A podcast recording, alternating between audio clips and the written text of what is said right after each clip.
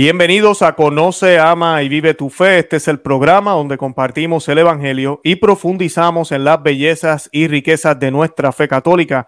Les habla su amigo y hermano Luis Román y quisiera recordarles que no podemos amar lo que no conocemos y que solo vivimos lo que amamos. Y en el día de hoy me acompaña un joven, se llama eh, Leonardo Brown, que tal vez muchos de ustedes lo conocen, ¿verdad? Ha estado en algunos otros canales, tal vez no lo conocen, así que hoy lo van a conocer. Y vamos a estar hablando de un tema importantísimo, Crina del descubrimiento de América o la colonización y las últimas críticas, lamentablemente desde Roma, eh, desde incluso el Papa Francisco directamente en contra de los métodos eh, que utilizaron los españoles para, la, pues, para lo que se le llama el descubrimiento de América y pues la evangelización.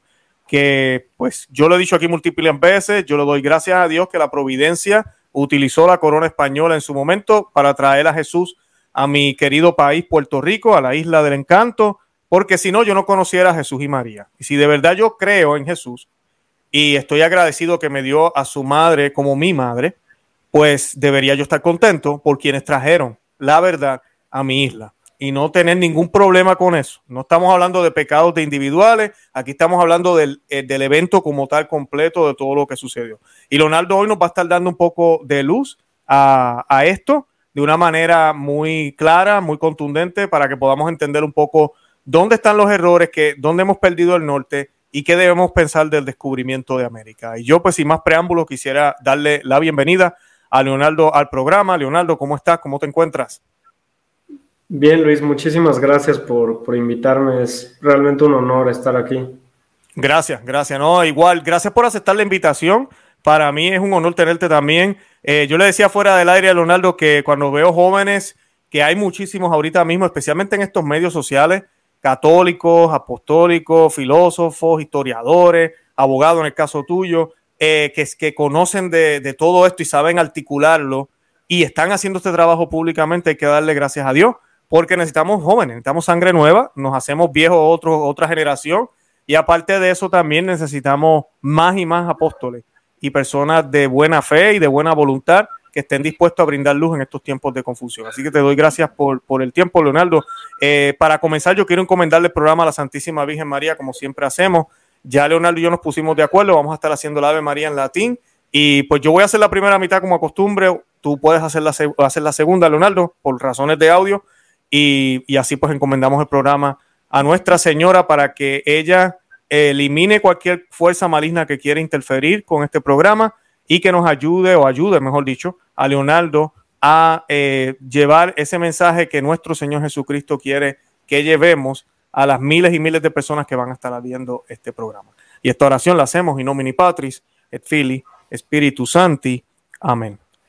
Ave María, gracia plena, Dominus tecum benedicta tui mulieribus, et benedictus frutus ventris tui, Jesús. Santa María, Mater Dei, ora pro nobis peccatoribus, nunc et in hora mortis nostre. Amén. Amén. In nomine Patris et Filii, Spiritus Santi. Amén. Bendito sea Dios, bendito sea Jesús. Bueno, Leonardo, eh, ¿nos podrías hablar un poquito de ti? De que muchos de nosotros no te conocíamos, tal vez. ¿Quién es Leonardo Brown? Bueno, pues soy, soy mexicano, tengo 24 años, eh, yo soy de profesión abogado, solamente que por mis afinidades intelectuales, históricas, filosóficas, yo tuve la gracia de conocer eh, el catolicismo tradicional a través de, de, la lectura. Y bueno, pues yo me describo a mí mismo como, como un converso porque a pesar de que yo crecí en un entorno católico, eh, fue realmente el aspecto intelectual el que me llevó a mí, a, mi conversión, eh, siendo yo ya eh, mayor. Y bueno, pues el día de hoy estoy aquí para, hablar respecto de la historia de la monarquía hispánica, la historia de la, evangelización de América, mucho de ello porque pues son temas que yo he tratado. Eh, yo hice mi tesis profesional en la materia de historia del derecho estudiando mucho a, indianistas, que son aquellos que se especializan en el derecho indiano, el derecho de la América Española durante los tres siglos de, existencia de la monarquía hispánica en Indias. Y bueno, pues eh, yo he publicado un par de libros, eh, me encargo de dar conferencias, de, publicar artículos de diversa índole, eh, sobre todo pues con la búsqueda de, dar a conocer una perspectiva católica sustentada en una, visión tradicional de la misma, que sirva para afrontar pues muchas problemáticas que son conexas a la fe, y que tristemente no se abordan eh, quizá por desconocimiento o bueno, en este mundo que estamos tan invadidos por ideologías de distintos tipos, es difícil distinguir entre lo que es auténticamente católico y lo que más bien nos viene de fuera, ¿no? Del mundo. Entonces, en ese sentido, pues eh, yo busco hacer apostolado a través de la actividad intelectual y, bueno, pues eh, le doy muchas gracias a Dios de estar aquí el día de hoy. Espero que sea del mayor provecho lo que sea que, hablemos aquí. Excelente, perfecto, perfecto. Bueno, Leonardo, ¿y qué me puedes decir ahora yendo ya a tema? Eh, con esto del descubrimiento, sabemos que el Vaticano hizo una declaración recientemente eh, sobre, sobre el descubrimiento de América. Se ha ido hablando, hubo un viaje, no va mucho también del Papa Francisco a Canadá donde también hubo un, decimos en Puerto Rico, un bochinche, como decimos, un tremendo pleito con esto de, unas supuestas tumbas, de todos los abusos que ha hecho la iglesia, como siempre se nos ataca. Eh, y pues esto ha sido como un movimiento que se ha ido formando, ya surge esta declaración del Vaticano con esta, eh, no sé si decir, doctrina del descubrimiento. Y ahora recientemente, pues el Papa critica la manera en que los españoles eh, evangelizaron, que no inculturaron, que impusieron el método o la forma europea, bueno, que eso no, se nos dice muchísimas cosas y que no se respetó eh, casi, ¿verdad? Esa, forma indígena. Que a mí lo que me da pena, Leonardo, y te decía fuera del aire los otros días que estábamos enviándonos mensajes, que es el ataque, y tú también lo dijiste, quiero hoy que nos abundes un poco, que nos ha hecho los protestantes, que nos hacen los ateos, que no, que la iglesia vino a América y, y se, se llevó todo, robó todo, se hizo nombre, eh, se hicieron dueños de América y, se, y borraron todo lo que era indígena, o como le llamamos indígena, ¿no? Eh, de los nativos, podríamos decir. Eh, lo cual, si uno mira los hechos, vemos que los países nos mezclamos, eso no, se, no, no vemos un exterminio como se nos trata de decir. Vemos muchísimas cosas, yo sé que tú también vas a hablar un poquitito de lo que, de los derechos de los indios, todo eso que la corona eh, eh, respetó, pero ¿es cierto todo esto? ¿Realmente la iglesia hizo todos estos problemas y por fin ahorita la jerarquía y lo que está sucediendo ahora dentro de la iglesia católica, por fin se dieron cuenta y mira, es verdad, lo hicimos mal eh, y esto hay que, hay que denunciarlo y, básicamente eso, porque no podemos mirar en el tiempo. ¿Qué nos puedes decir de eso, Leonardo? Pues la evangelización de América es uno de los puntos de mayor importancia en la historia de la Iglesia, por la sencilla razón de la, de la importancia que sigue representando al día de hoy, sobre todo Hispanoamérica, hacia la Iglesia Católica. Digo, en pocos lugares ha calado tan hondo y sobrevive de manera tan fuerte la fe católica como en Hispanoamérica. Por supuesto que, todas las visiones que buscan anular la, enorme obra evangelizadora que hizo la Iglesia en América tienen por propósito restar la influencia o simplemente hacerla a un lado frente a, corrientes de pensamiento en boga, ¿no? Pienso, por ejemplo, en el caso de, del marxismo, que eh, de donde surgió, por ejemplo, la teología de la liberación, que sus efectos los seguimos resintiendo hoy en día. Y bueno, también una cierta corriente de liberalismo que pretende eh, atribuir un supuesto atraso de Hispanoamérica a, las causas de la evangelización, de la fe católica, eh, tratando de asemejarnos a la cultura protestante, por ser una cultura más moderna, más avanzada, más desarrollada. Entonces, digamos, esos son los dos vértices de donde se ha tratado de, atacar la, obra de la iglesia en América. Y bueno, no es, no es una cuestión que, que haya surgido el día de ayer es una cuestión que viene de siglos, es un ataque que se ha tratado de hacer desde el, desde el siglo XV prácticamente que se descubrió América en 1492. Solamente que a diferencia de los tiempos actuales, la Iglesia siempre había permanecido firme en reconocer que una de las mayores gestas de la humanidad fue la obra evangelizadora de los misioneros católicos en América, mientras que hoy en día, así como, como ya bien señalabas, es el mismo Vaticano el que está sosteniendo que, la evangelización de América es reprobable en, todos los sentidos y que es algo de lo que uno debería avergonzarse, por lo que uno debería pedir perdón, por lo que uno debería renegar de su pasado, de su tradición. Y ese es el, panorama actual en el cual nos encontramos y que, nos ofrece ciertas visiones que, tratan de desvincularnos de ese pasado de la evangelización.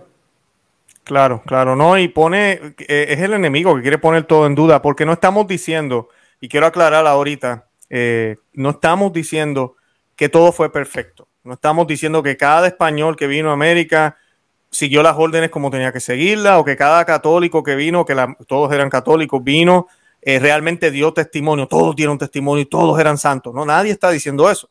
A veces hay sus cosas, hay su manera de actuar de algunos individuales que tal vez tienen mucho que decir pero el juzgar por una, por una minoría toda la obra evangelizadora, todo lo que se hizo por el bien de esas almas, que eso es lo que importa, que ahí es donde viene la parte que yo le explico a la gente. Sí, ellos vinieron también con, con tecnología, podríamos llamar tecnología de aquel tiempo, acá, unas tierras que en cierto sentido estaban atrasadas, esa es la realidad. Que habían unas cosas que ellos conocían, la agricultura, lo que fuera así, no vamos a decir que eran unos brutos, tampoco eran brutos, pero o, no tenían mente, podían pensar, pero estaban hundidos, nosotros que somos católicos sabemos, en adoración a demonios, en, religiones que inclusive en algunos casos pedía incluso sacrificios humanos. ¿Sabe? Ese era el ambiente que había aquí eh, en América. Eh, y eso lo quieren borrar. Nadie quiere hablar de eso pero eso era el ambiente que había aquí. Las tribus no era que se llevaban tan bien como muchos piensan. Entre ellos habían sus batallas y sus cosas, al igual que también las había en Europa. Pero vemos un avance inmenso en Europa de intelectualidad, de filosofía, inclusive de la manera en que empezaron a comportarse, debido a que el Hijo de Dios se hizo carne y se hizo carne en una de las regiones que quedaba en ese, en ese área del planeta Tierra, podemos decir. Y luego los apóstoles se, se esparcen. Entonces yo siempre digo a la gente, si creemos en la providencia de Dios, es porque Dios así lo quiso. Porque si no, hubiese, se hubiese hecho hombre en México y hubiese sido Jesús, qué sé yo, un maya. Y, las cosas pues hubiesen pasado de la manera que lo hubiese querido, obviamente. Pero él no las quiso así. Él quiso que fuera en Nazaret. Él escogió el pueblo judío desde siglos antes, milenias antes. Y poco a poco eso fue sucediendo y fue justo en el año 33 que quiso hacerse hombre. Para mí, la fecha del descubrimiento tampoco es coincidencia es parte de un plan de Dios para la salvación de la humanidad y que la llevará a cabo la corona de España tampoco es coincidencia ni es política, aunque podían haber habido cosas políticas envueltas, claro que sí, pero si yo creo que Dios todopoderoso, Dios utiliza todo eso. Entonces yo de, y debemos mirar el fruto. ¿Cuál es el fruto de esto? O oh, que se añadieron millones y millones de almas o miles en un cierto momento a la Iglesia Católica, que tenemos santos inclusive nativos que tenemos una aparición preciosa de la Virgen de, en, México, pero esa no es la única, hay muchísimas en toda América. Tú mencionaste algo muy importante, la Iglesia de América es la que se ha mantenido, Europa ahorita mismo, lo dice muchísima gente, está muriendo. Eh, entonces, esos son los frutos. Yo diría, wow, pues entonces sí es de Dios. O sea, esto que sucedió es de Dios, hecho por manos frágiles que tal vez no lo hicieron perfectamente, pero en su mayoría el movimiento, lo que sucedió, fue bueno. Leonardo, ¿qué aspectos tú puedes resaltar hoy a esos que tal vez están dudando ahora del descubrimiento de América por este tipo de declaraciones, lamentablemente por los jerarcas, que cabe mencionar, y esto es la opinión de Luis Román, no sé si Leonardo quieres hacerte eco, pero lo voy a decir yo como, como teólogo, eh, lo que el Papa habla aquí, incluso lo que la Iglesia dice aquí, no es infalible. Esto no tiene ningún tipo de infalibilidad, papal. Eh, ¿Por qué? Porque no es de tema de moral y fe. Es una opinión que ellos dan. Y hay mucha ambigüedad en cierto sentido, porque muchos dirán, no, el Papa no está diciendo que el descubrimiento fue malo, está hablando de que no respetaron las culturas. Bueno, eso lo podemos argumentar. Y yo sé que hay muchísima evidencia que podemos argumentar muy bien ese punto. Así que esa parte quiero aclararla. Y lo otro es que no estamos atacando al Papa. Esto no es un programa para atacar al Papa. Pero sí tenemos que defender a nuestra madre, a la Iglesia Católica. Y estos puntos de vista, aunque se digan tal vez con una buena intención, no sabemos, eh, pueden confundir y pueden traer que los enemigos de la iglesia digan, mira, ahí está, se los dijimos desde hace tiempo. La iglesia católica ha sido lo peor que le ha pasado al planeta Tierra, mire lo que han hecho con, con América entera. ¿Qué, nos puedes decir de eso para defender el descubrimiento? ¿Fue un bueno, fue malo? ¿Estás seguro 100% de lo que fue bueno? Sí, convencido completamente. Digo, nosotros somos producto de eso. Nosotros no estaríamos aquí si no, si no hubiera sucedido, partiendo de esa premisa. Y, todo lo que tenemos se lo debemos a, a, eso, en tanto en lo bueno, tanto en lo malo, ¿no? Simplemente para poner un poco en contexto, las, los comunicados a los que haremos referencia del Papa Francisco y de la Santa Sede son principalmente dos. El primero de ellos es eh, la nota conjunta sobre la doctrina del descubrimiento que emitió el Dicasterio para la Cultura y la Educación junto al Dicasterio para el Servicio del Desarrollo Humano Integral. Es, de fecha 30 de marzo de 2023, si no me falla la memoria, y el más reciente comunicado del Papa Francisco en audiencia general del 23 de agosto de 2023, en el que habla del celo apostólico del creyente, ¿no? Simplemente para, poner un poco en contexto. Eh, pues como bien comentabas tú, yo creo que lo más importante es ubicar cuál es el grado de asentimiento que un católico debe a, estos comunicados. Y, para ello, bueno, me sirvo yo de las palabras del padre Gabriel Calvo Sarraute, a quien yo sigo mucho, que habla de que el desconocimiento de la historia de la iglesia nos lleva a la papolatría, nos lleva a sobredimensionar la iglesia actual, a, entender, eh, a malentender que los, los problemas que puede haber hoy en día, simplemente porque no conocemos la historia de nuestra iglesia. Él bien dice que la papolatría se cura leyendo historia de la iglesia, que la idealización de la iglesia contemporánea se cura leyendo la historia de la iglesia, que cualquier condena hacia la iglesia antigua, la iglesia histórica, hasta antes del Concilio Vaticano II, se cura leyendo historia de la iglesia. Vaya, es que hay que ir a la historia de la iglesia para entender, para contextualizar qué es lo que sucedió y a partir de eso, por supuesto, emitir una opinión o un criterio sustentado en los hechos que aprecie lo bueno y condene, lo malo, ¿no? Se trata de eso simplemente. Eh, en cuanto a las opiniones personales del Papa, vaya, pues ya lo comentabas tú, la constitución dogmática Pastor Eternus del Concilio Vaticano I señala muy claramente cuáles son los límites de las definiciones ex cátedra que puede hacer el Papa de forma infalible. Eh, estos comunicados no pertenecen a, ese ámbito, por lo que el grado de asentimiento que un católico debe a los mismos no es el mismo. No, no es de la misma naturaleza que, si se tratara de una cuestión, un pronunciamiento, pronunciamiento solemne sobre la fe, la moral, sobre, sobre la doctrina católica bajo estos requisitos, ¿no?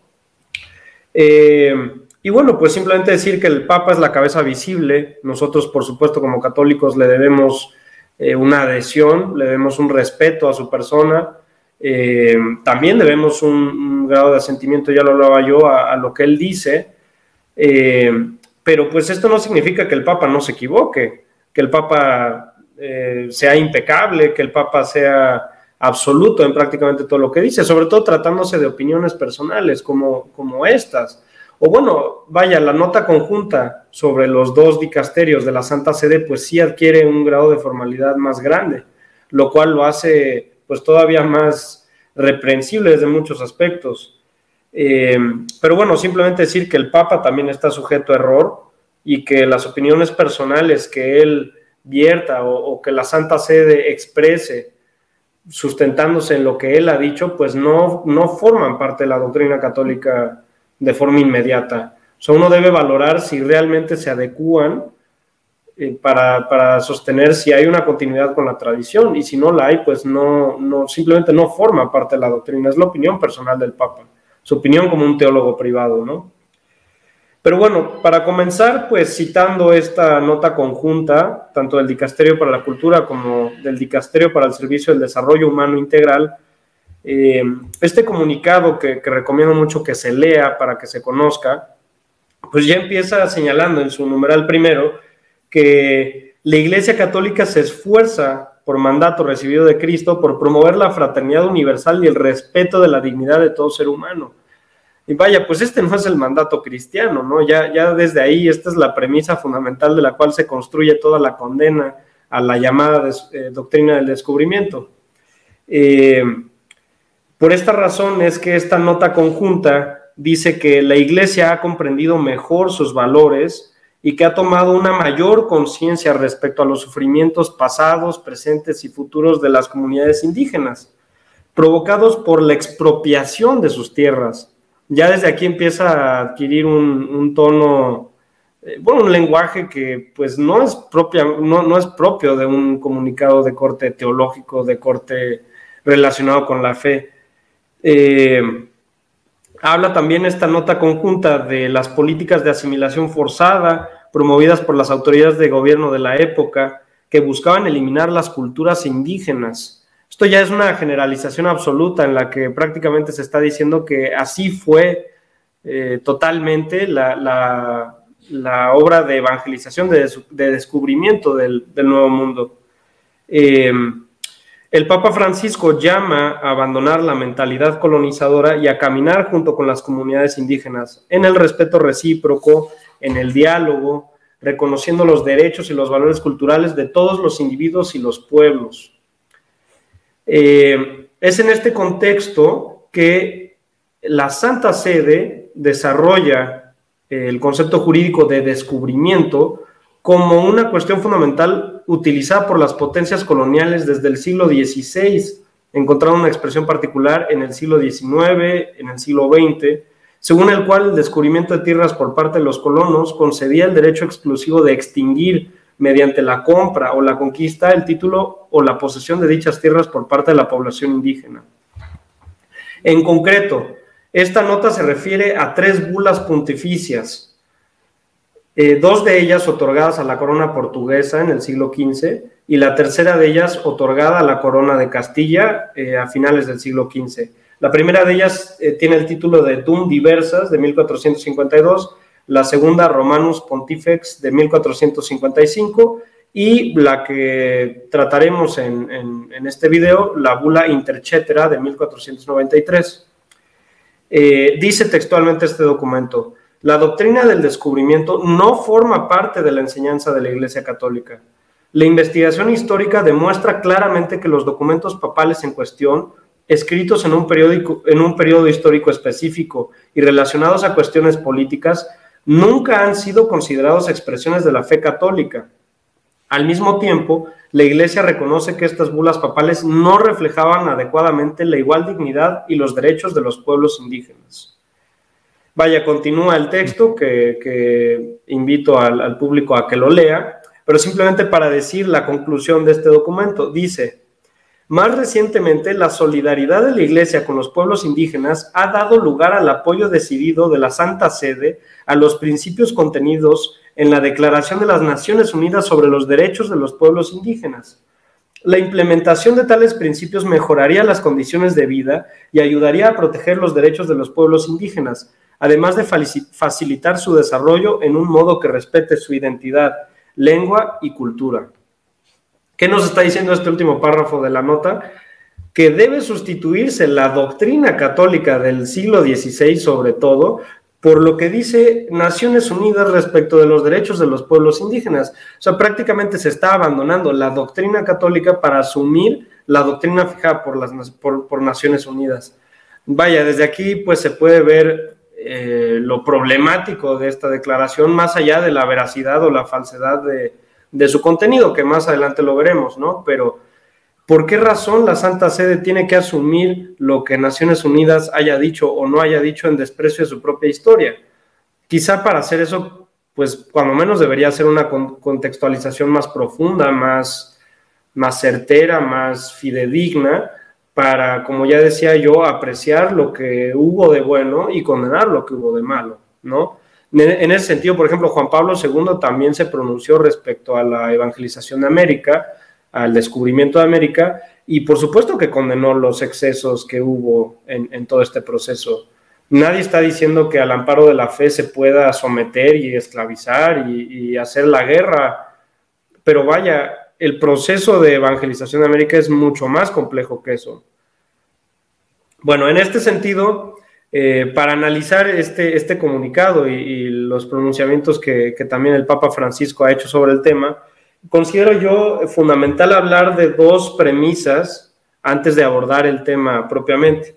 La primera de ellas es que la premisa bajo la cual se hace la condena a la doctrina católica del siglo XVI es la de la libertad religiosa.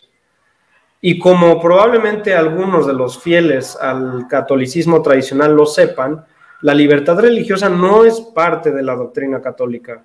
La libertad religiosa es, es un derecho que se ha venido afirmando eh, a partir del Concilio Vaticano II, en concreto del documento Dignitatis Humanae, pero que propiamente no es parte de la enseñanza católica, por la sencilla razón de que la Iglesia Católica afirma que la revelación de la cual ella es depositaria tiene un contenido salvífico y que las otras religiones son falsas, porque no son las religiones reveladas por, por Cristo nuestro Señor, no son las religiones reveladas por Dios, y por lo tanto son religiones que no llevan a la salvación de las almas. Entonces, si esta es la premisa en la cual se busca fundamentar eh, la sustitución de la doctrina católica por una, por una visión más tolerante, más abierta hacia los derechos de los pueblos indígenas, entonces ya estamos partiendo de una conceptualización errada. Eh, por ejemplo, bien dice el capítulo 16 del Evangelio según San Marcos, ¿no? Dice nuestro Señor, vayan por todo el mundo y anuncien la buena nueva a toda la creación. El que crea y se bautice se salvará, el que se niegue a creer se condenará. Vaya, por supuesto que, el católico tiene una misión evangelizadora, una misión apostólica de llevar la verdad a los demás. Este es el, fundamento mismo de, la evangelización de América. Eh, las bulas pontificias que en un momento trataremos en detalle del, siglo XVI a las que hice referencia, eh, pues sí tienen una orientación clara hacia la propagación del Evangelio, de cara a la salvación de las almas. No es simplemente un proceso de, dominio, de deseo materialista, de, afán de riquezas, de explotación del más desfavorecido, como, muchas veces se ha interpretado. Hay una clara orientación evangélica en, en el fondo, en torno a buscar la salvación de las almas. Eh, como ya decía yo, eh, la tradición católica siempre ha afirmado que frente a la verdad, que es la verdad católica, los errores no tienen los mismos derechos. Los errores, en todo caso, pueden llegarse a tolerar como errores, pero los derechos le pertenecen a la verdad. Y es por ello que en, la mentalidad católica previa al Concilio Vaticano II se entendía perfectamente que, que un misionero tenía por mandato evangélico el deber de ir a tierras distantes a llevar la fe en nuestro Señor Jesucristo a los pueblos que no lo conocieran. Porque por caridad, buscando su salvación, eh, era lo que tenía que hacer para que esas personas se salvaran. No, no es una cuestión de, apropiación de culturas, de, asimilación forzada, no. De hecho, bueno, la, la fe católica se caracteriza por su universalidad, en la cual eh, hay una unidad en lo diverso en lo cual, a pesar de que hay distintas manifestaciones regionales respecto a la fe católica, todos estamos unidos bajo los mismos principios, ¿no? El primado de Pedro, eh, el reconocimiento de las dos fuentes de la revelación, las Sagradas Escrituras y la tradición católica, vaya, podría seguir, ¿no? Pero bueno, por el contrario, llamar al diálogo, al respeto recíproco, al reconocimiento de derechos, de valores culturales para lograr la reconciliación y la sanación, pues es el lenguaje de la corrección política, no es el lenguaje de la doctrina católica. La doctrina católica, de hecho, no se caracteriza precisamente por ser políticamente correcta. De hecho, es bastante incómoda. Es bastante incómoda porque, por supuesto, que nos llama a cambiar nuestro estilo de vida, si es que pretendemos salvarnos, ¿no? Si es que pretendemos vivir en imitación de, Cristo nuestro Señor. Eh, aquí lo que se ve, y, y bueno, es, esto es una hipótesis mía, eh, el teólogo modernista Karl Rahner eh, hizo una teoría llamada del cristianismo anónimo, en la cual sostenía que las distintas religiones, así fueran falsas, eran una especie de cristianismo implícito, de modo tal que los seguidores de una cierta religión quizá podían ser ya cristianos anónimos, por lo cual alcanzarían la salvación.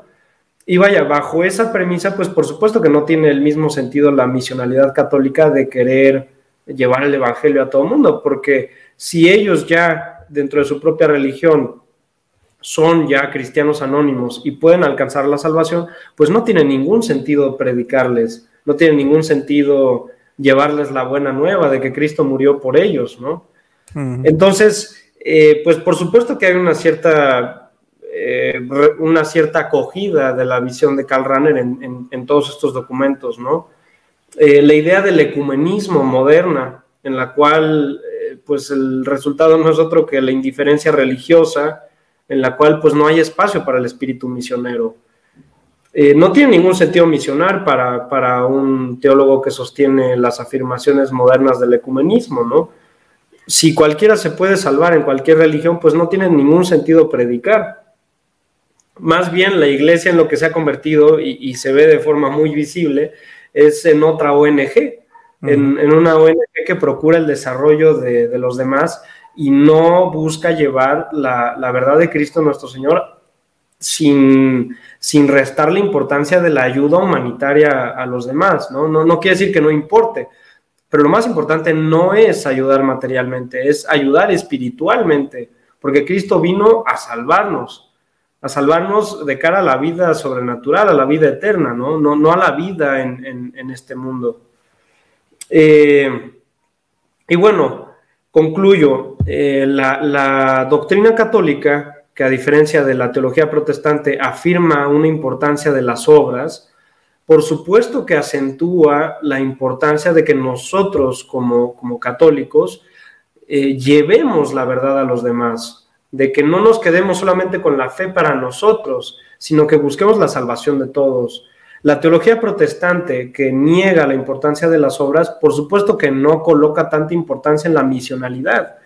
Y es indudable que la Iglesia Católica en las últimas décadas, que ha asumido este, esta teología más cercana al protestantismo, pues no entiende la importancia de la misionalidad, de la, misionalidad que tanto caracterizó a, la Iglesia de la contrarreforma ¿no? del siglo XVI, de los misioneros que llegaron al Nuevo Mundo. Por supuesto que no se entiende pero es porque no se está contextualizando y prácticamente son lenguajes distintos los que están consagrados en las bulas pontificias del siglo XVI que al lenguaje que habla el Papa Francisco el día de hoy. El, lenguaje no tiene nada que ver. O sea, una cosa es la doctrina católica como se entendía en el siglo XVI y otra cosa es una teología completamente eh, apartada eh, que, que le niega valor a esa misma historia de la iglesia, ¿no?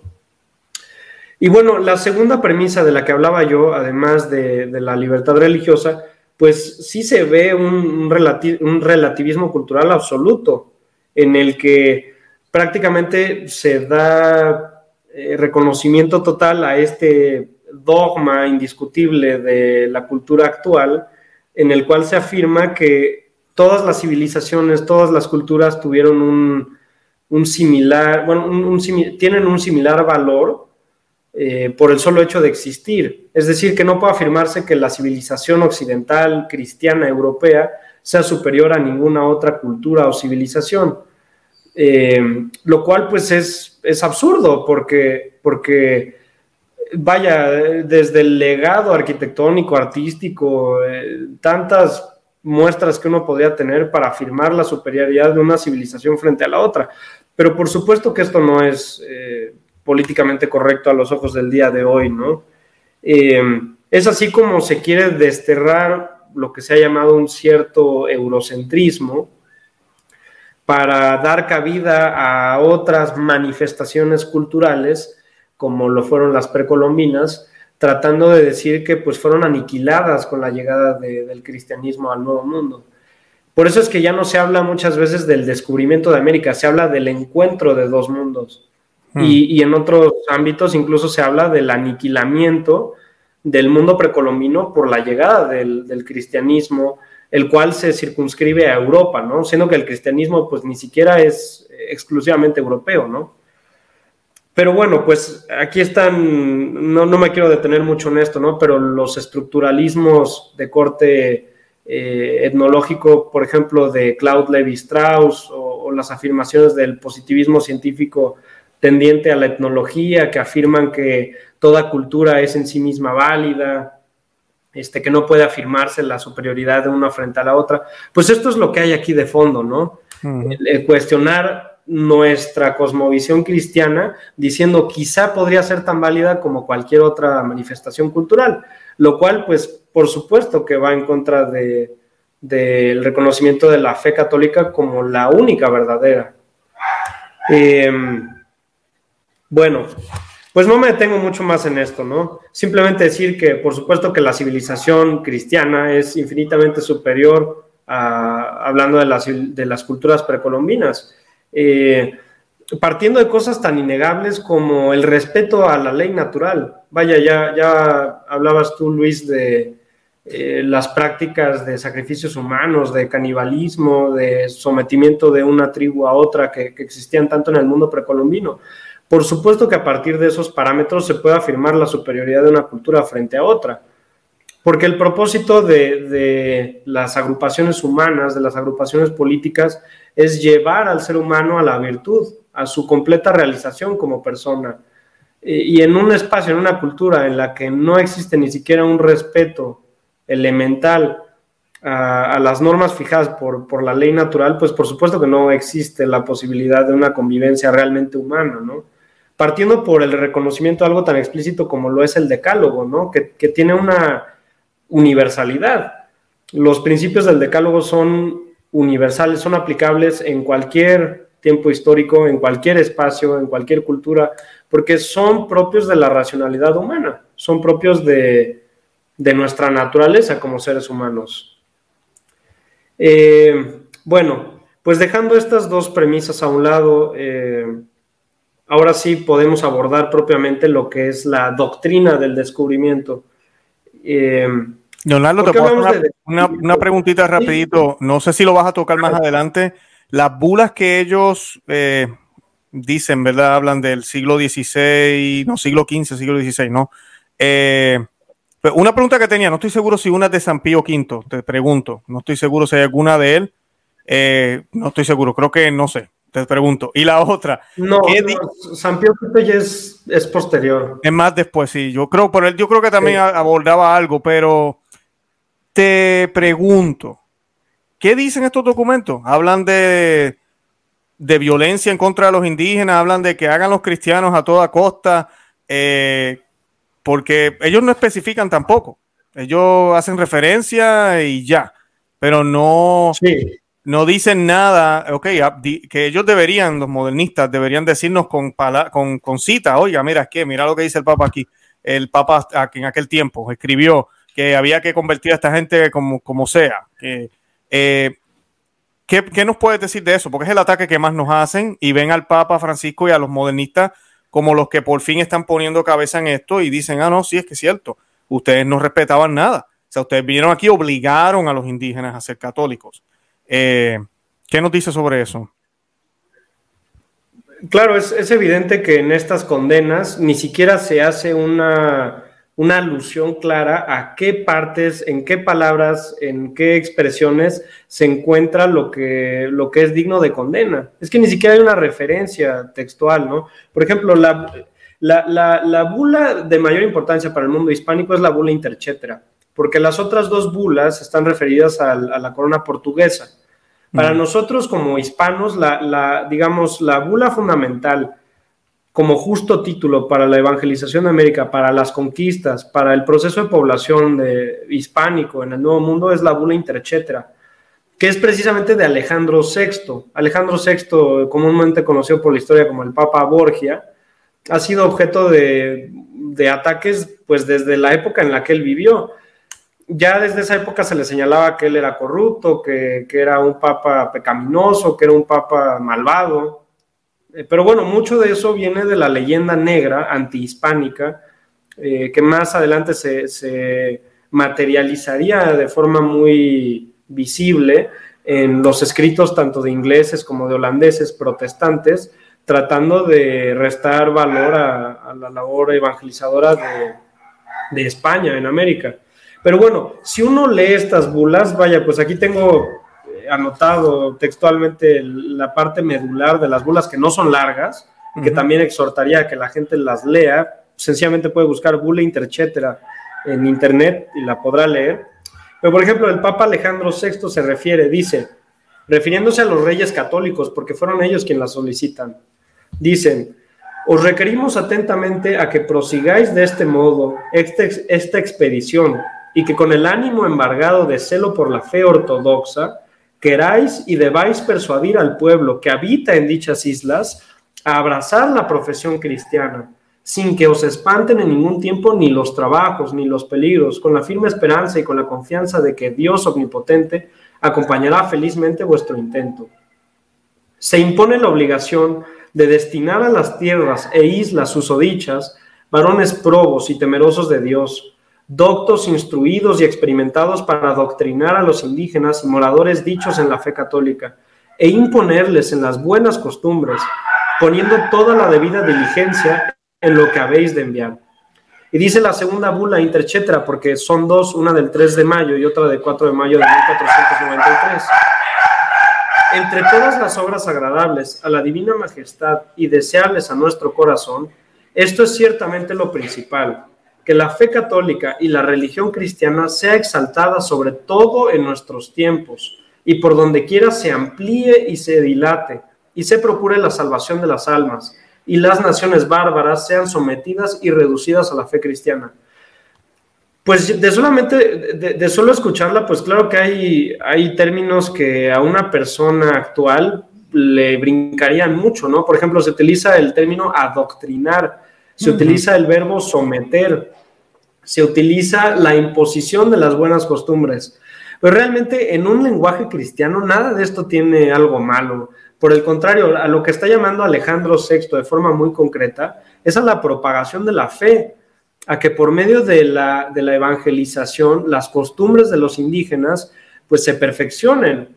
Porque es, es cierto que todo el, todo el género humano, este es, este es un principio fundamental de la fe católica, eh, parte de la premisa de que como género humano nos hayamos heridos por el pecado original y que si bien podemos conocer a Dios por nuestra propia razón natural, muchas veces nos equivocamos y nos perdemos en cosas que no son, no, nos apuntan hacia, hacia nuestro verdadero origen como, como criaturas de Dios. En este sentido, pues claro que la práctica de religiones y, de idolatrías que llevaban al, sacrificio humano, que llevaban al mantenimiento de guerras con otras tribus, de, un constante conflicto entre los grupos precolombinos, pues por supuesto que es producto del pecado original, es producto del desconocimiento de, la fe cristiana. Es en este sentido que el mandamiento que hace Alejandro VI en estas, en, estas bulas pontificias es muy claro en torno a la misionalidad, en torno a la, salvación de las almas, porque eso es lo más importante. Ahora, eh, pues no sé, no sé si, si quisieras que continúe dando como un recorrido histórico de, de dónde vienen o... Sí, sí, antes de eso quería... No, hace, está perfecto. Antes de eso quería rescatar, el Papa mencionó también que persuadan, esa palabra creo que la entendemos hoy en día, persuadir, ¿verdad? Tratar de convencer. Y que el intento que hagan sea un intento que sea bueno ante los ojos de Dios. Intento. O sea, cuando uno intenta hacer algo, siempre hay la posibilidad de que falle. Eh, y el mismo Papa lo está pidiendo eso también. No es que el que no se convierta, mátenlo. O sea, no, no se trata de persuadir, se trata de obligar. No, para nada. Lo que sí él quiere que se, se vaya de esos países es la, lo que no es bueno para inclusive para ellos, eh, que debería ser el deseo de todos nosotros, inclusive hoy en día, con nuestros familiares que no conocen a Cristo, con el vecino que no sabe nada de Dios. Eh, debería ser el deseo nuestro, por más bien que parezca que vivan, yo debería desear que Cristo ilumine ese hogar, que el Señor esté en su casa y que estén dentro de la iglesia, que están los medios puestos por Cristo para que podamos obtener esa gracia que Él tanto nos quiere dar para poder alcanzar la santidad. ¿Qué rayos tiene eso de malo? Claro, no es políticamente correcto. ¿Por qué? Porque partimos de una premisa de que hay una sola verdad, un solo Dios, una sola iglesia y un solo camino. Y eso a mucha gente no le gusta. Adelante, Leonardo, si quieres continuar con, lo que me habías comentado. Bueno, pues es que esa es la base de todo, ¿no? El reconocimiento de la fe católica como verdad salvífica. Ese es el punto. Si hay un reconocimiento explícito a, la fe católica como verdad salvífica, entonces se entiende. Si no lo hay, entonces por supuesto que no se entiende y, se puede tildar, de un barbarismo, de un afán de superioridad cultural, pero bueno, pues no, no, es, el, no es la cuestión, ¿no? Eh, ¿Por qué se llama la doctrina del descubrimiento? Vaya, descubrimiento no es, bueno, en esto yo sigo mucho a un filósofo argentino, historiador, Alberto Caturelli, que de hecho escribió una obra que yo ampliamente recomiendo que se llama El Nuevo Mundo. Alberto Caturelli habla de cómo el descubrimiento no es simplemente un hallazgo físico, no es que uno vaya y se encuentre con algo, así como, como si uno se hubiera encontrado un billete en la calle. El descubrimiento implica una invención, es, dar un orden. Por ejemplo, en el Génesis, cuando Adán y Eva empiezan a dar nombres a las cosas y a los animales, ellos están descubriendo, lo cual también se entiende con el concepto latino de la invencio, de la invención. Por ejemplo, hay un historiador mexicano que se llama Edmundo Gorman, que tiene una obra llamada La invención de América, porque hablar de descubrimiento es hablar de invención. ¿Y a qué voy con esto? La gente habla que los españoles no fueron los primeros en llegar al Nuevo Mundo. Y cuando afirma eso, pues están en lo cierto. Es, más, hay, vestigios arqueológicos de que antes de la llegada de los españoles llegaron los chinos, llegaron los vikingos. Los primeros pobladores de América no eran originarios de aquí, venían de, muchas partes, sobre todo de Asia, de África. Entonces, es, es una obviedad ya hoy conocida de forma abundante, que los españoles no fueron los primeros en llegar al Nuevo Mundo. Pero lo que sí hicieron los hispánicos, en este caso Cristóbal Colón y después la, corona castellana, fue dar este, esta conceptualización de lo que era América.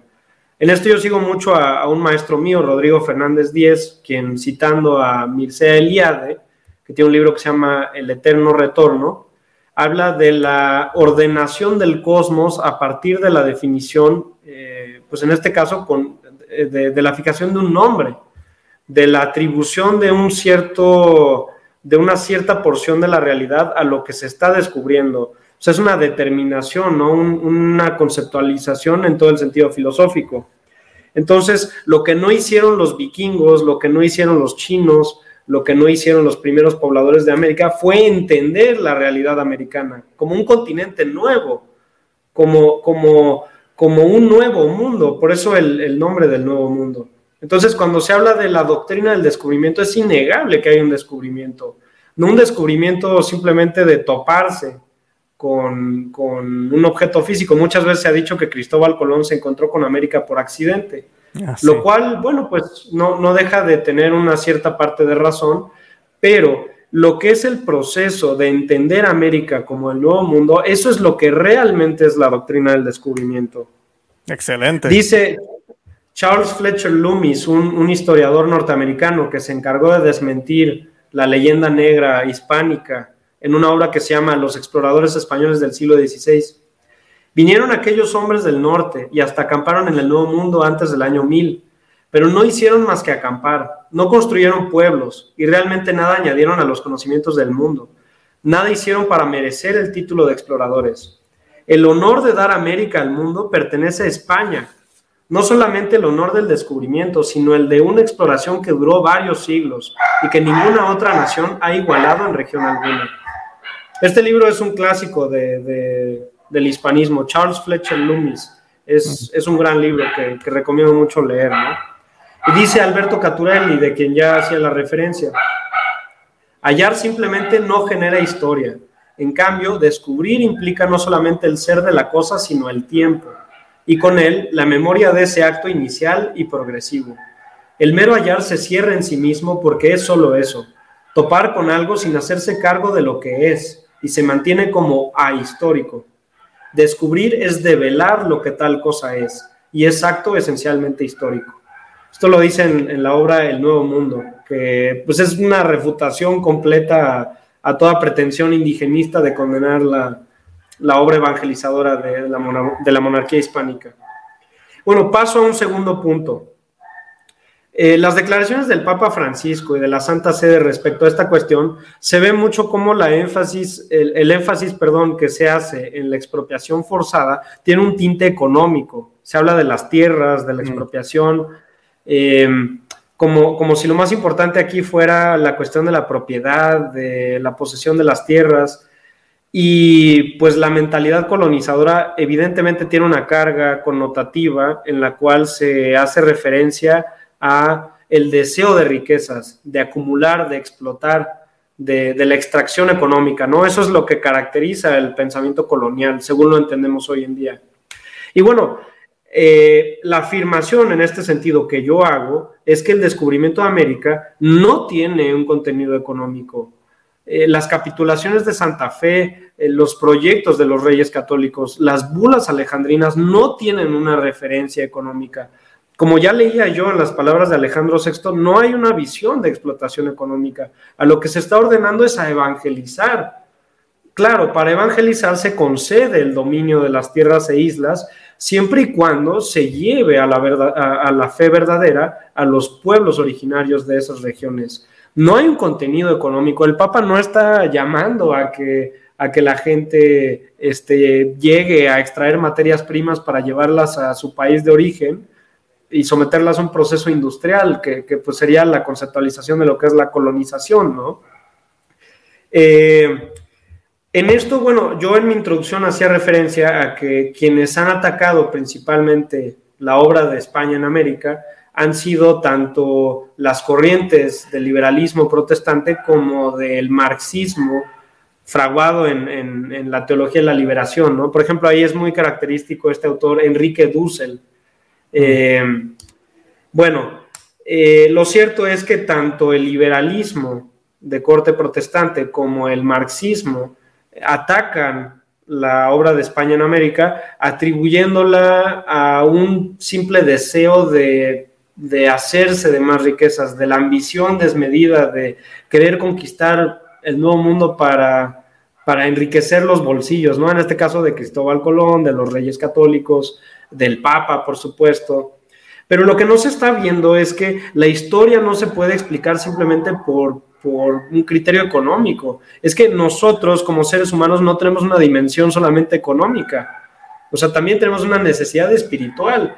Y como lo decíamos nosotros como católicos, por supuesto que tenemos el, deseo ferviente, bueno, que espero que así sea en todos los católicos, de evangelizar, de misionar, de llevar la fe, de compartirla, porque deseamos que todos se salven. Entonces, querer explicar las empresas colombinas, los procesos de conquista, de evangelización de América, a partir del criterio económico, ya es un error. Es un error muy grave. Y, el hecho de que lo sostenga el Papa, que lo sostenga eh, bajo este término de la colonización, por supuesto, que lo sostenga la Santa Sede, pues sí es un error. Y en esto uno no, no, no debe adhesión a, lo que no es verdadero, no debe adhesión a lo que no es correcto. Eh,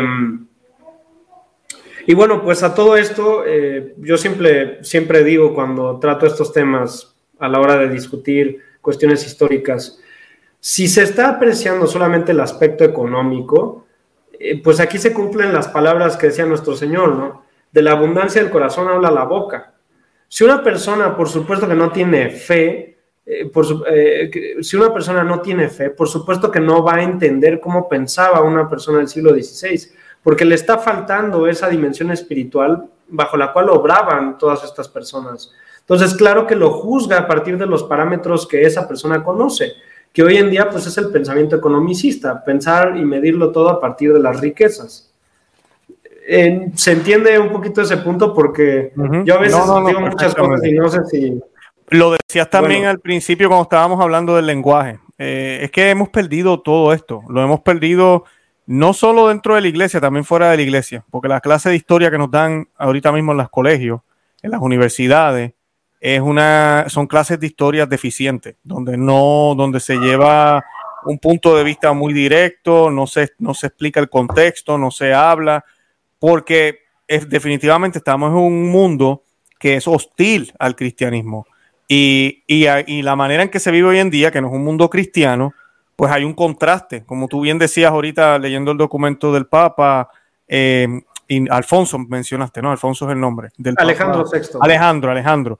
Del Papa Alejandro, que ya suena fuerte para oídos de ahora, porque todo ahora es sutil, todo se habla muy políticamente correcto, suave, inclusive eh, a veces cuando se lee la Biblia, si la leemos con calma, nos vamos a dar cuenta que en la Biblia hay textos muy fuertes. Eh, ¿Y qué se dice hoy en día? No, es que el lenguaje, lo que se quiso decir, y se trata hasta de política, se trata de cambiar políticamente correcta la Biblia, es algo imposible, eh, porque el mensaje de Dios es un mensaje fuerte para corregirnos, para guiarnos, para enderezarnos. Y cuando tú haces esos esfuerzos en cualquier, en cualquier rama, no solo la espiritual, requiere disciplina, requiere cambio, requiere compromiso y todo eso causa dolor, causa el tener que tener persistencia, el que tener someterme a una regla, eh, que a la larga me van a hacer feliz porque voy a llegar a esa meta, pero siguen siendo una carga, como dice Jesucristo, ¿verdad? Mi carga es ligera, vengan a mí, mi carga es ligera, pero es una carga, sigue siendo una carga, con Él es más ligera porque con nuestra fuerza es imposible ser santos, pero sigue siendo una carga y nos pide que la carguemos todos los días. Hay que cargar la cruz todos los días. Y ese es el lenguaje cristiano, no es el lenguaje este que nos predican a veces ahora, que tristemente a veces hay sacerdotes que se hacen eco, de que no, ya nos salvamos. Cristo lo hizo todo por ti, por mí, alégrate, brinca, salta, que no importa, estamos salvos y todos se salvaron, la humanidad entera. Ese es el evangelio. Y no, ese no es el evangelio. El evangelio es ya Él lo dio todo para que tú te salves, pero tenemos que cooperar con la gracia. Y esa parte es difícil, es, es difícil. Y si no me creen, miren el camino del Gólgota que nuestro Señor Jesucristo tuvo que pasar, ser crucificado para poder ser, para resucitar. Hasta a él se le hizo difícil porque él sintió los dolores, sintió los escupi, como le escupían, los latigazos, todo. Así que no podemos pensar que la vida nuestra va a ser más fácil, pero no entendemos ese lenguaje, se ha perdido el lenguaje de la fe. Y por ende, cuando miramos este comportamiento, es que inclusive la vida de los santos, hoy en día también se nos ha cambiado eso. Vemos cómo los santos ayunaban, cómo se mortificaban, cómo vivían su fe católica. Uy, qué exagerado. Así dicen muchos ahora. A mí me llegó a pasar antes de descubrir la tradición, me pasó lo mismo Castillo, tuve también una conversión en el mismo mundo católico. Yo leía la vida de los santos y yo no entendía. Yo decía, pero ¿qué rayo es esto? Esto parece otra religión.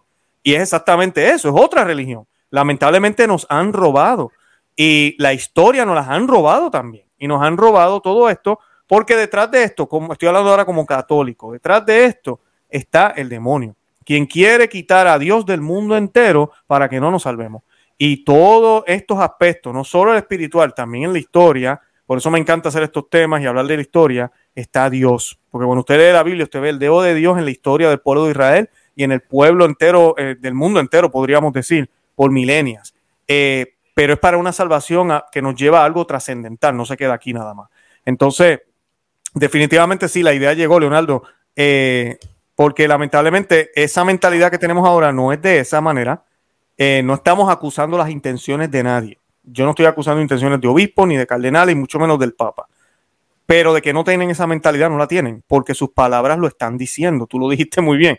De lo que llevan en el corazón es lo que se dice. No estamos hablando de lo, de lo que quieren hacer. Tal vez sus intenciones son buenas, pero la manera en que se han llenado por la mala teología que hemos recibido por casi 100 años, eh, por toda la infiltración que ha habido en la iglesia, pues son los resultados que tenemos. Yo por eso le digo a la gente, esta crisis no empezó hoy. lo que estamos viviendo ahora son los frutos de una pudredumbre que ha entrado dentro de la iglesia y que Dios la ha permitido porque nos las merecemos, por malo que somos, por no apreciar el tesoro y el depósito de la fe que Él nos dio en la cruz. Leonardo, ¿algo más que quieras añadir? Adelante. Pues lo que voy a decir a continuación es todavía más políticamente incorrecto. ok, adelante. Pero bueno, es que, es que realmente para entender el descubrimiento de América, el descubrimiento de América es el desenlace de la reconquista católica de la península ibérica.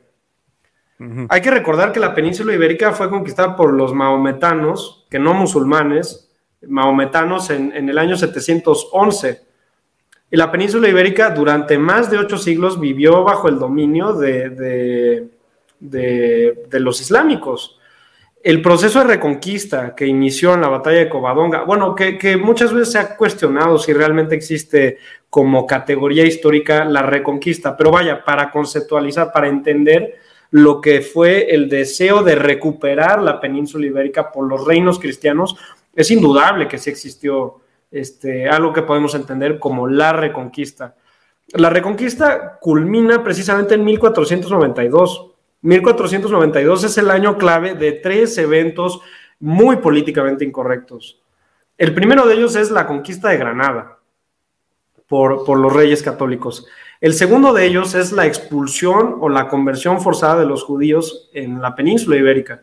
Y el tercero de ellos es la salida de Cristóbal Colón y la llegada el 12 de octubre a, tierras americanas. Son los tres hechos de mayor incorrección política que uno pudiera imaginar. Pero lo que quiero decir es, un católico no tendría por qué avergonzarse en lo absoluto de ninguno de ellos, porque los tres tienen una explicación completamente histórica y más aún ligada a la, voluntad tan prudente y, de tanta conciencia histórica como fue la de los reyes católicos. El título de reyes católicos de Isabel y de Fernando no es gratuito. Realmente estamos en la presencia de, dos monarcas que tenían una reflexión cristiana muy profunda, que, tenían un, celo apostólico muy fuerte y que orientaron sus reinos a eso. Vaya, es, que no es casualidad, lo, comentabas tú al inicio del, del video. Eh, la providencia escoge y escoge con toda la sabiduría divina. Y si la labor evangelizadora se puso en manos de la monarquía hispánica de España, es precisamente por las virtudes que, ya habían mostrado, eh, tanto en la reconquista como, como en la labor misionera. Por ejemplo, en, en la, el confesor de Isabel la Católica, el cardenal Cisneros, fue un franciscano que, llevó a cabo una reforma completamente radical. Hablando del Papa Francisco, que le gusta la, espiritualidad franciscana.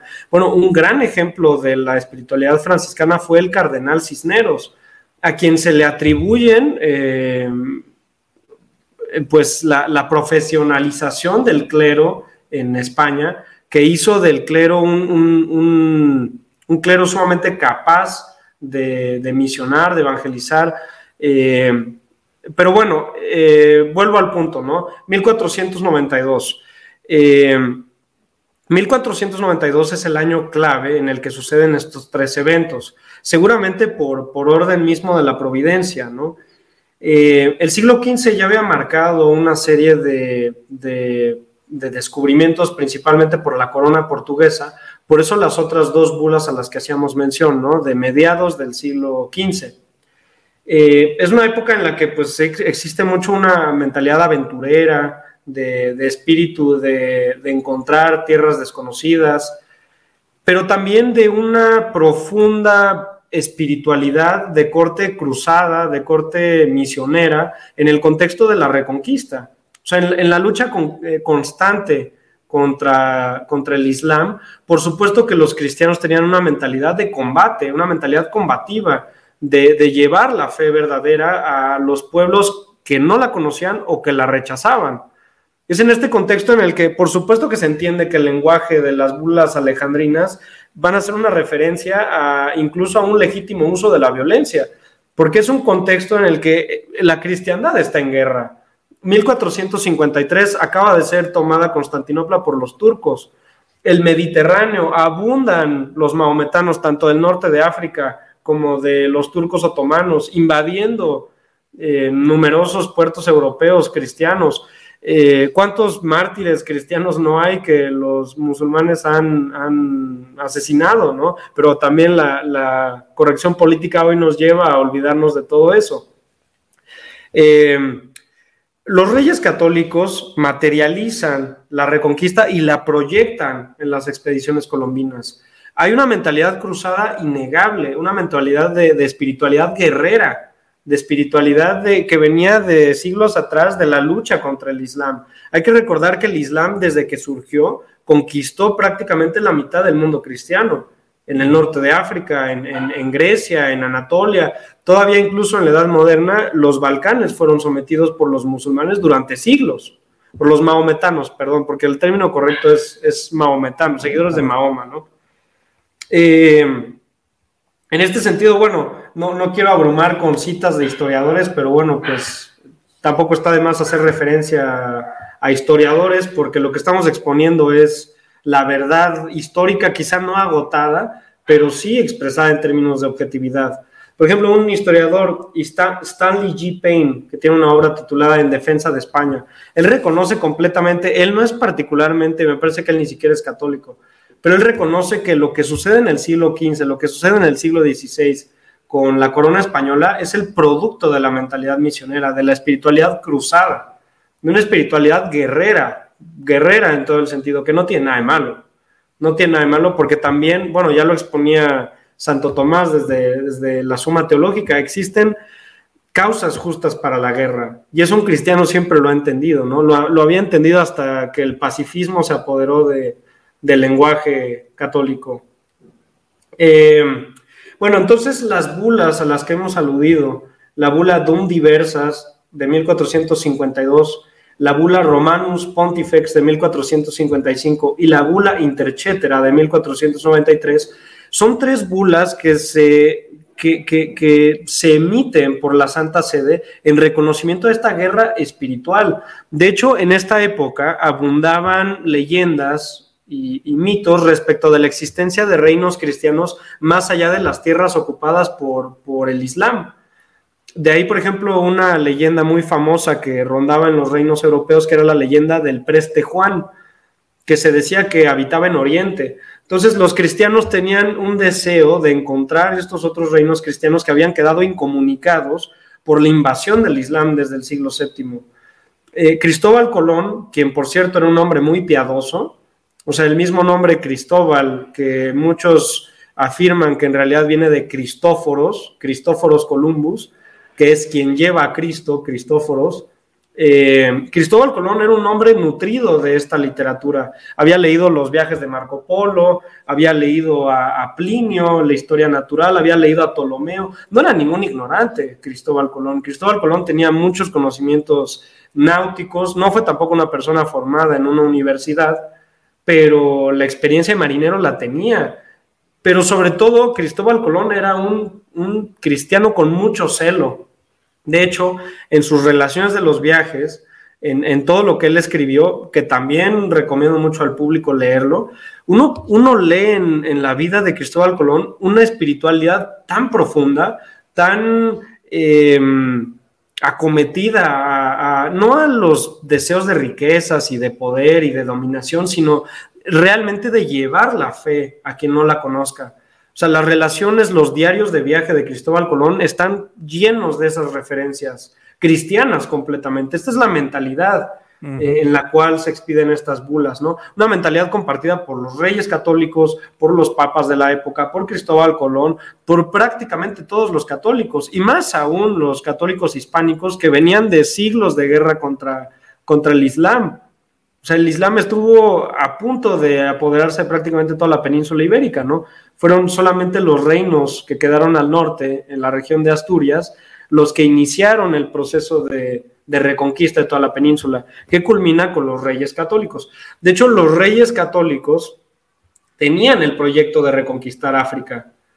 La, idea de enviar a Cristóbal Colón, de autorizar sus expediciones, venía de este deseo de hacer la guerra al musulmán y de conquistar más almas para Dios. Eso era. O sea, no, no, no había una mentalidad. Sí, o sea, tampoco podemos decir que no hubo un deseo de expandir los dominios y de hacerse de riquezas, pero todo eso era secundaria. Todo, todo eso era secundario a gente que estaba completamente eh, en sintonía con la espiritualidad cruzada de guerra de, los católicos.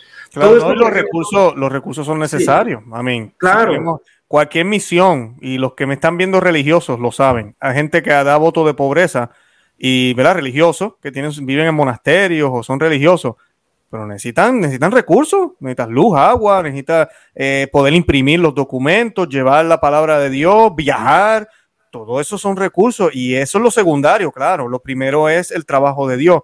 Lo demás viene por añadidura, nos promete el Señor, para poder seguir la obra de Dios. Y eso era lo que España hacía, se expandía. Obviamente hay unos recursos de tierra, de agricultura, de, todo ese capital que van obteniendo y con eso pueden seguir expandiendo el reinado de Dios aquí en la tierra. Esa era la finalidad, ese es el propósito, a lo que están dirigidas todas las obras que, que se ven en esto. O sea, y, además tildar de hipocresía y de ocultamiento detrás, o sea, muchas veces se ha dicho que esto era una ideología para encubrir las verdaderas intenciones. Pues, pues no es así, o sea, digo, eh, de verdad invito a que, a que la gente lea a Cristóbal Colón, que lea, por ejemplo, el testamento de Isabel la Católica. Pero bueno, Eso te iba a decir la reina Isabel, esa ha sido tan difamada, no, es que esa mujer para mí es santa, pero eh, que cuando uno ve cómo vivían y lo que hacían, no, ¿sabes? Se encargaban de, la monarquía, pero la Isabel la Católica, esa mujer eh, era pues, piadosa, una mujer piadosa. El, problema de, llevar a cabo la canonización de Isabel la Católica es que sería canonizar también sus actos políticos. Claro. Porque a diferencia de lo que afirma el catolicismo liberal, el catolicismo moderno, uno no es santo solamente por su piedad privada, también es santo por el cumplimiento de su deber de Estado. Por ejemplo, acaba de ser la fiesta de San Luis Rey de Francia, me parece, no sé si solamente en el calendario litúrgico moderno, probablemente en el tradicional también, no, no lo tengo muy presente. No estoy seguro tampoco, disculpa. Pero bueno, el caso de San Luis Rey de Francia es el rey santo, el que es santo tanto en su devoción privada como siendo rey. No hay una desvinculación entre lo que uno hace en su actuar político con lo que hace dentro de su devoción privada. O sea, el caso de Isabel la Católica, por supuesto que es problemática su canonización porque implicaría un asentimiento, un, reconocimiento de que sus determinaciones como gobernante estuvieron encausadas a a la doctrina católica, a, vaya a extender la fe católica, y, que así lo fueron, ¿no? Pero por supuesto que es un personaje muy incómodo por, por los actos que hizo, pero abunda la literatura espiritual que describe a Isabel la Católica como una mujer de profunda piedad, de, un celo cristiano que hoy en día ya no conocemos.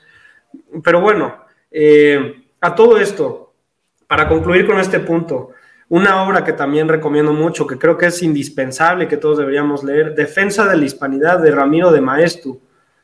Ramiro de Maestu dice, Toda España es misionera en el siglo XVI, lo mismo los reyes, que los prelados, que los soldados, todos los españoles del siglo XVI parecen misioneros. La España del siglo XVI concibe la religión como un combate en el que la victoria depende de su esfuerzo. Aquí vemos de forma muy clara la importancia de las obras dentro de la teología católica. Es, el esfuerzo, el combate que nosotros llevamos a cabo el que, el que nos lleva a la victoria de la fe. Que Cristo ya ganó en la cruz, pero nosotros también tenemos que hacernos merecedores de esa victoria que Él ya nos ganó. Excelente. Eh, ahora, un punto en el que no me voy a detener mucho, pero eh, se ha cuestionado estas bulas y la doctrina del descubrimiento afirmando que se fundamentan en una visión colonizadora, en una visión de asimilación forzada. Y no es, no es cierto. No me detengo en este punto porque es algo muy profundo, tanto en el aspecto filosófico, teológico histórico, pero estas bulas se, se sustentan en una teoría afirmada universalmente durante la Edad Media, que se llamó la teoría de la teocracia universal, en la cual el Papa tenía derecho y tenía facultades para decidir respecto del orden temporal de cara a asegurar la salvación de las almas. Es decir, el Papa podía intervenir incluso en el orden temporal cuando se veía afectada la, bueno, ¿cómo decirlo? La, pues la, el correcto funcionamiento de las cosas de cara al orden sobrenatural. Entonces, el Papa podía intervenir. Por eso es que los reyes católicos, cuando se dan cuenta de que Cristóbal Colón llega a unas tierras desconocidas que no estaban comprendidas ni en el Tratado de Tordesillas, ni en el Tratado de Alcazobas, se dan cuenta de que tienen que acudir ante la única instancia legitimada para hacer un pronunciamiento sobre la cuestión, que es el Papa. Y muchos han dicho que los reyes católicos buscan a Alejandro VI porque Alejandro VI era de origen valenciano y que siendo un español, los reyes católicos obtuvieron beneficios de él por una conspiración hispánica de, otorgar privilegios eh, exclusivos a la corona española. Y no es así. Alejandro VI reconoce, y de hecho está en el texto de las bulas, la enorme reforma religiosa que había tenido lugar en la península ibérica, reconoce la labor del cardenal Cisneros, de la profesionalización del clero, de su formación o sea, todo el siglo XVI ya se ve de forma muy clara en el siglo XVI en la península ibérica, pero no es casualidad que en el mundo hispánico abundaran santos, abundaran teólogos de una preparación. Vaya, por ejemplo, el concilio de Trento, hmm. que muchos han dicho que es la obra de teólogos hispánicos. Eh, a lo que voy es, lo que hace Alejandro VI es reconocer la, la extrema valía de los teólogos, de los misioneros hispánicos que vivían en esta época y de la labor que estaban llevando a cabo los reyes católicos. Eh. Leonardo, se nos está acabando el tiempo, por si acaso. Sí, bueno, pues ya, ya con eso creo que eh, simplemente tendría que tocar este, la cuestión del testamento de Isabel la Católica y bueno, como conclusión, lo que fue la evangelización propiamente en América. Adelante. El testamento de Isabel la Católica, que también sugiero al público que lo lea, es, es un documento que, que muestra la, la piedad que tenía esta mujer esta mujer que ordenó a la protección de los indios, a que, que vaya, hay que hacer una, una, anotación aquí. El concepto de indio no tiene nada de malo. O sea, muchas veces se ha dicho que, que ¿por qué nos referimos a los precolombinos como indios?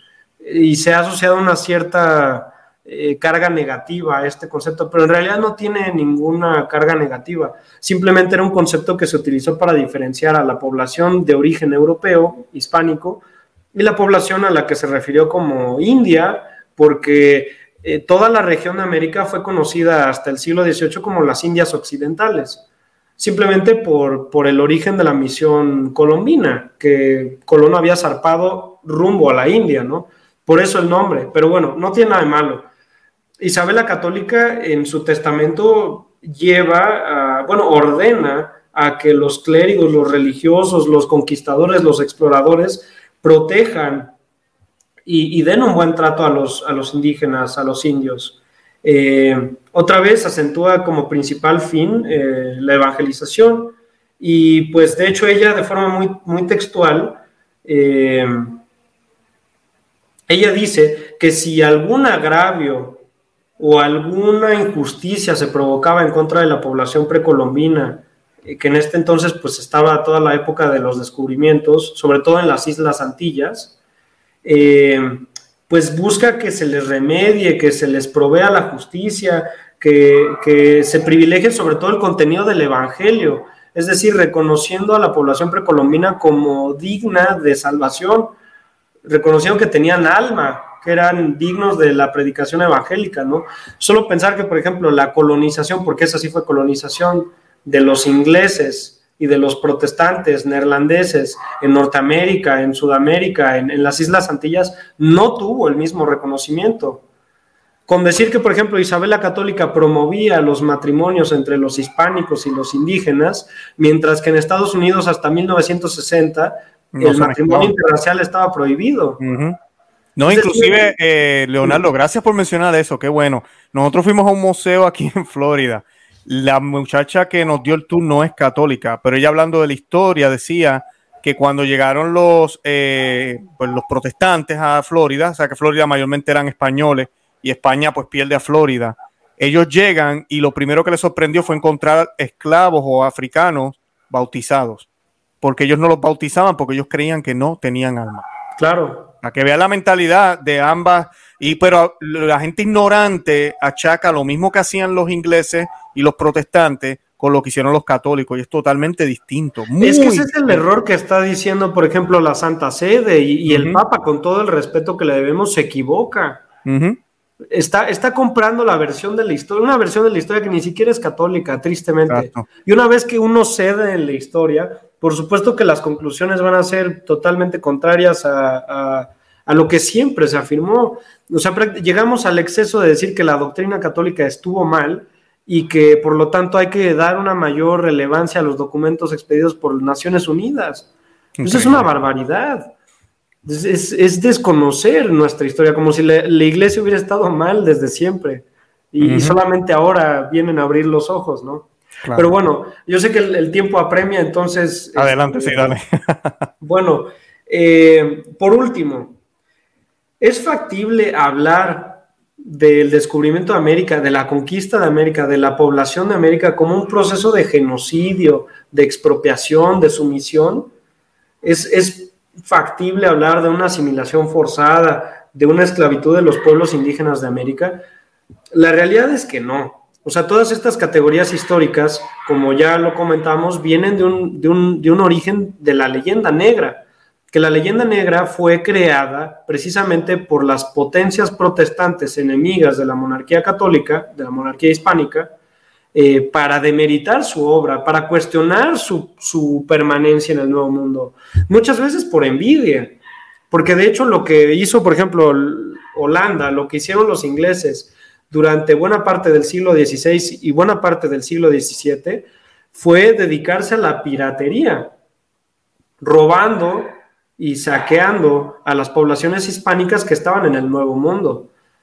Eh, y, claro, la manera de atacarlo era tanto por las armas como en el terreno de las ideas.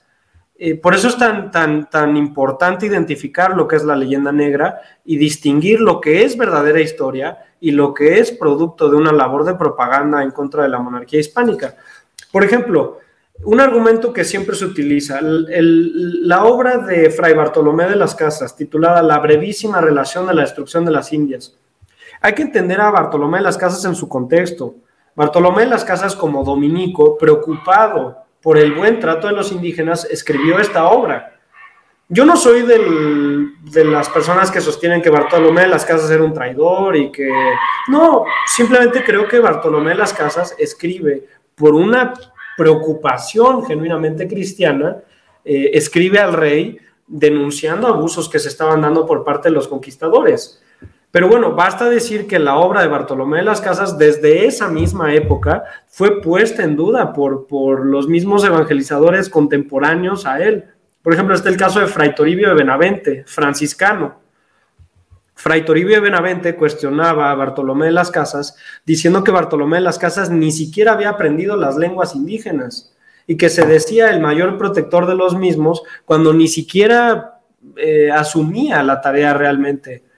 Motolinía, por ejemplo, fue un evangelizador muy reconocido que incluso tuvo problemas con la corona porque buscaba proteger al indio, buscaba que no, no, no se le impusieran, por ejemplo, tributos, eso detonó muchos problemas con la figura de Motolinía. Entonces, a, lo que voy con todo esto es, no existe un proceso unidireccional en el descubrimiento de la evangelización de América. No es que todos hayan ido en la misma dirección, que haya habido una política de Estado, porque ni siquiera existía el Estado propiamente dicho, en el cual había una, una, uniformidad en la cual tanto los conquistadores como los misioneros como los reyes católicos actuaban. Había una diferencia, una discusión muy profunda dentro de, los mismos pobladores hispánicos, los evangelizadores hispánicos. Muchos estaban cuestionando qué estaba sucediendo. Y los cuestionamientos, por supuesto, estaban referidos a un dilema de conciencia cristiana de qué es lo más correcto para hacer, eh, qué es lo más correcto de hacer eh, que nosotros debemos hacer como cristianos. Y bueno, eh, otro punto, normalmente son tanto la obra de Bartolomé de las Casas como la, obra de la, bueno, la conquista de América por, por España, como la catástrofe demográfica, los puntos que se utilizan para atacar la obra de España en América. Y lo cierto es que, por ejemplo, la conquista es innegable que fue hecha por, las, por los mismos indígenas. Por ejemplo, en el caso de Perú y de Nueva España se ve de forma muy clara cómo es una guerra civil en el caso de los incas la que utiliza Francisco Pizarro para, para consolidar la conquista, mientras que en Nueva España es Cortés quien se alía de los tlaxcaltecas para llevar a cabo la conquista. Es, es absurdo sostener que un par de cientos de, caballeros castellanos haya logrado someter a un continente poblado por más de 25 millones de habitantes. Claro, es imposible. Ni con los caballos, ni con las armas, ni eh, la obra de conquista es producto de, los indígenas mismos. Porque hay que decir, contrario a esta imagen idílica que, que los indigenistas sostienen y ahora tristemente también la Santa Sede, que afirman que había un paraíso eh, prácticamente aplicando este concepto del buen salvaje de Rousseau, en el cual todo era bonito y todo era bueno hasta que llegaron los europeos, pues no es verdad. O sea, el, sometimiento entre tribus, entre, de, guerras entre ellos mismos para obtener víctimas para sacrificios, de la obligación de pagar tributos de, de un grupo a otro, no existía un estado pacífico por completo, ¿no? Y también hay que decir que la catástrofe demográfica que sí ocurrió en América, pues está asociada a, factores ajenos a la voluntad del ser humano, como lo fueron las, epidemias, las enfermedades, que, tristemente los indígenas no tenían las mismas resistencias que los europeos tenían. Eh, pero bueno, afirmar que hubo un proyecto de genocidio, de exterminación, impuesto por, por, por las autoridades es absurdo. De hecho, todo lo contrario. O sea, basta dar el ejemplo, por ejemplo, ya, ya, ya hablé yo de las bulas alejandrinas, del Testamento de Isabel la Católica, las leyes de Burgos de 1512, importantísimas, las leyes nuevas de 1442, la recopilación de las leyes de Indias de 1680 y la novísima recopilación de 1804. Si uno lee todo este cuerpo legislativo, ve cómo todo está orientado a la protección del indígena, a preservarlo, a preservar sus lenguas, a preservar sus costumbres. Vaya, por eso los evangelizadores católicos hispánicos hicieron tantas gramáticas y doctrinas cristianas en tantas lenguas indígenas, cosa que, por ejemplo, los evangelizadores puritanos en Norteamérica no hicieron, mientras que los evangelizadores católicos se preocuparon por, por, hablar la lengua de los indígenas para poderles predicar el evangelio, de lo cual abundan ejemplos, ¿no? De esta época, por ejemplo, es la gramática de Antonio de Nebrija. Inspirados en la gramática de Antonio de Nebrija, los evangelizadores en el Nuevo Mundo hicieron sus propias gramáticas de las lenguas indígenas. Y si hoy en día conocemos cómo son muchas lenguas indígenas, muchas de ellas ya extintas, si las conocemos es precisamente por la preservación que buscaron hacer los misioneros de las costumbres propias de los indígenas. En realidad, quien, quien, quien aniquiló a los indígenas pues fueron los estados liberales en el siglo XIX, pero bueno, no me adelanto y, yo sé que también el, la cuestión del tiempo la tenemos encima, ¿no? Pues simplemente quisiera hacer unos últimos comentarios respecto a lo que fueron los justos títulos en cuanto a la evangelización, a la conquista de América.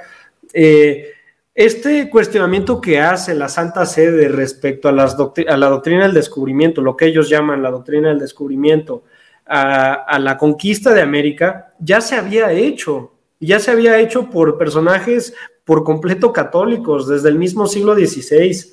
Eh, por ejemplo, el personaje Francisco de Vitoria, dominico, Francisco de Vitoria normalmente ha sido conocido, normalmente se le ha atribuido eh, la paternidad respecto del derecho internacional. ¿Por qué? Porque Francisco de Vitoria fue el primero que al estudiar las bulas alejandrinas, él dijo, no es suficiente. Las bulas alejandrinas sí nos ordenan a un precepto evangelizar, pero no es suficiente, porque la permanencia de los hispánicos en el Nuevo Mundo no depende solamente del mandato del Papa, y para ello hizo toda una teoría basada en el derecho de gentes para afirmar por qué era importante que los hispánicos permanecieran en el Nuevo Mundo. Es decir, esta crítica que, hace la Santa Sede, la doctrina del descubrimiento, ya había sido hecha.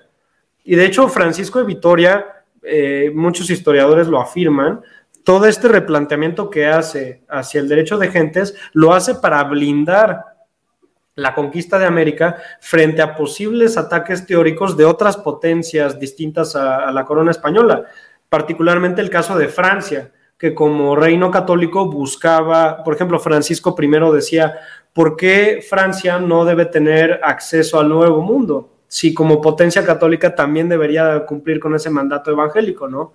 Hmm. Entonces es aquí donde Francisco de Vitoria entró para eh, por medio de sus reelecciones, que son muy famosas, que también invito al público a leerlas, sus reelecciones sobre los indios, sobre los justos títulos y sobre la guerra justa, fundamentó, eh, pues de forma muy, es incluso muy bella, todas las reflexiones que hace sobre por qué los hispánicos tenían derecho a permanecer en el Nuevo Mundo.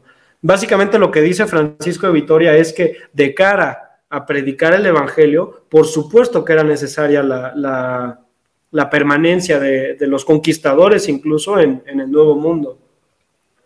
Eh, pero bueno, las leyes nuevas de 1542, por ejemplo, también se ha criticado mucho lo que fueron las encomiendas en el territorio americano, pero es precisamente las encomiendas, que su nombre lo dicen, las encomiendas eran encomiendas a los conquistadores de llevar la fe a, los pueblos indígenas.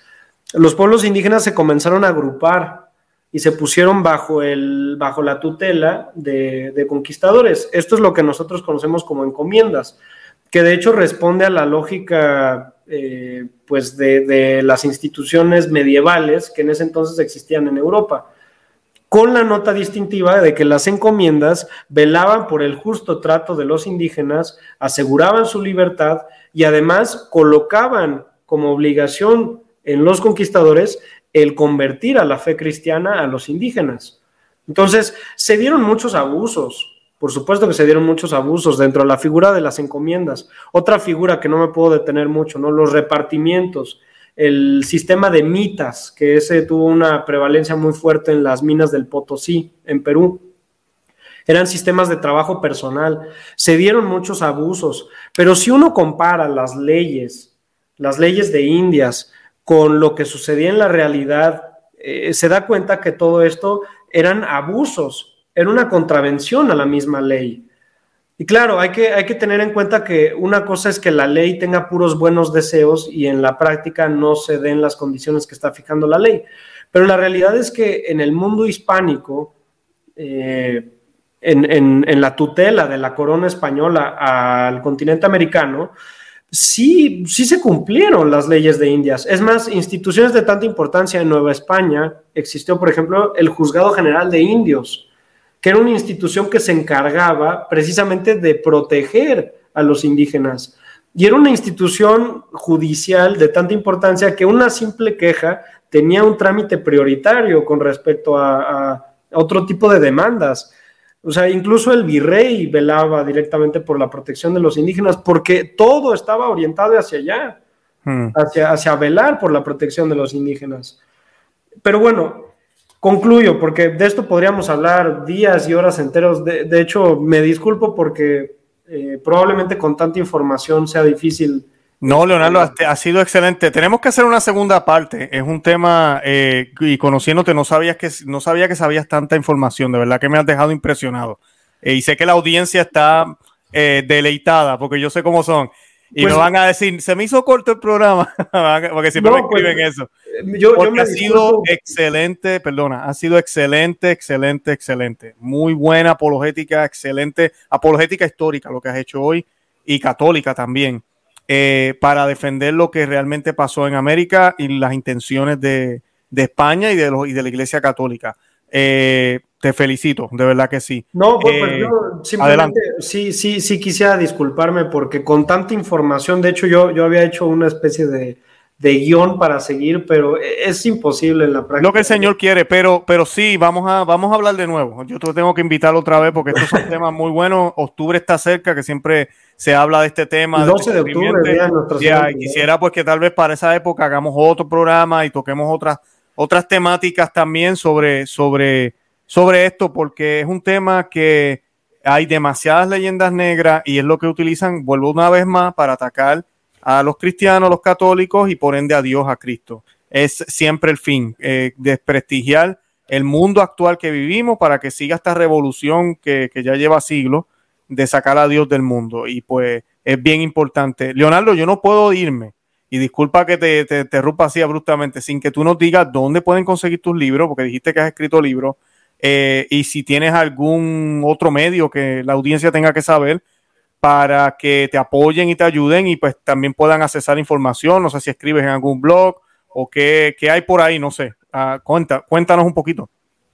Pues yo, bueno, actualmente yo las obras que he publicado han sido en coautoría con, con mi maestro, quien fue maestro mío de historia del derecho indiano, precisamente a quien yo le debo mucho en, en todos estos aspectos es eh, la primera obra que escribimos fue respecto al mundo ideológico contemporáneo, cómo a través de las ideologías nos están tratando de manipular hacia ciertas causas que pueden tener medias verdades entre ellas, pero que al final nos llevan a, adherirnos a movimientos anticristianos, a final de cuentas. Eh, pues esta obra la publiqué junto con, con Manuel Andreu, quien es mi maestro, en la editorial EUNSA, de España, de la Universidad de Navarra. Eh, se titula Los riesgos del pensamiento, introducción al mundo de las ideologías contemporáneas. Bueno, me envías el link si se puede conseguir online. Ah, sí, claro, claro. Envíame los links, yo los voy a compartir en la ah. descripción, le prometo a la audiencia que los pongo en la descripción y en los comentarios. ¿Algún otro medio que quieras compartir, Leonardo? Pues eh, yo eh, lo que soy más activo en, en redes sociales, mi Twitter, Ahí tengo una cuenta de Twitter en la que me gusta difundir de este tipo de, cosas. Perfecto. Eh, y escribo, sí, para blogs. Eh, he tenido la oportunidad de colaborar con, con una revista chilena que recomiendo mucho seguir. Se llama Revista Suroeste. De hecho, ah, escribí un artículo sobre, sobre la geopolítica actual, el mestizaje en Hispanoamérica y, el futuro al cual deberíamos tender nosotros los hispanoamericanos. Ahí si ustedes buscan en internet Revista Suroeste y mi nombre, eh, debe aparecer. Envíame todos esos links, envíame todos esos links para que la gente conozca. Eh, te felicito. Te vamos a tener otra vez en el programa. De verdad que. No, pues espero que la próxima vez sí sea un poco más ordenado. No, no te preocupes, no te preocupes. Está todo muy bien. No, de verdad que el programa salió excelente. Sí, le digo a la audiencia, antes de que nos vayamos, que por favor pongan a Leonardo en sus oraciones. Un jovencito todavía, 24 años, me dijiste fuera del aire. Yo tengo 44, así que nos llevamos 20 años.